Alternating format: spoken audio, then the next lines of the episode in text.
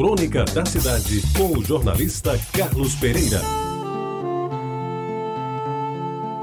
Amigos ouvintes da Rádio Tabajara, eu quero encerrar esta primeira semana de abril com uma crônica que não é uma crônica da cidade, mas é uma homenagem a quem ainda gosta de romantismo e quem ainda se emociona com uma boa música, com um bom filme ou com uma boa poesia. Eu hoje aproveito a crônica da cidade, este espaço que a Tabajara me dá de segunda a sexta, para dizer um poema do grande, talvez o maior de todos, Carlos Drummond de Andrade. Ele escreveu este poema que está cada vez mais atual. Daí porque eu, a partir de agora, entrego a crônica da cidade a um xará. Um xará importantíssimo porque é Carlos e inigualável porque é Drummond de Andrade. Ele intitulou esse poema de Os Ombros Suportam o Mundo.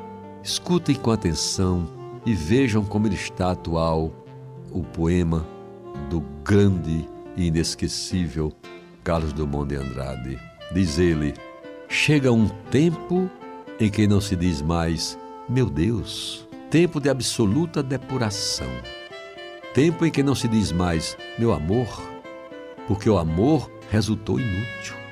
E os olhos não choram mais, e as mãos tecem apenas o rude trabalho, e o coração secou, está seco. Em vão, mulheres batem a porta, não abrirás. Ficaste sozinho, a luz se apagou, mas na sombra teus olhos resplandecem enormes.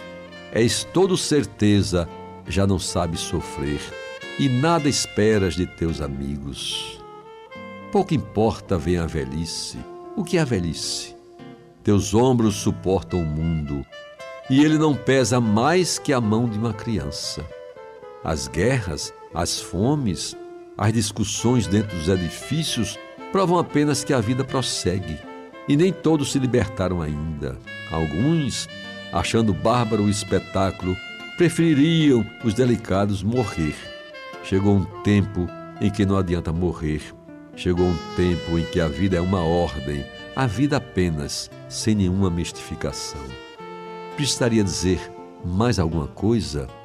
Não apenas dizer, e Carlos Drummond de Andrade, como sempre inspiradíssimo, escreveu esta poesia com que nós encerramos a crônica da cidade de hoje. Os ombros suportam o mundo, amigos ouvintes. Você ouviu Crônica da Cidade com o jornalista Carlos Pereira.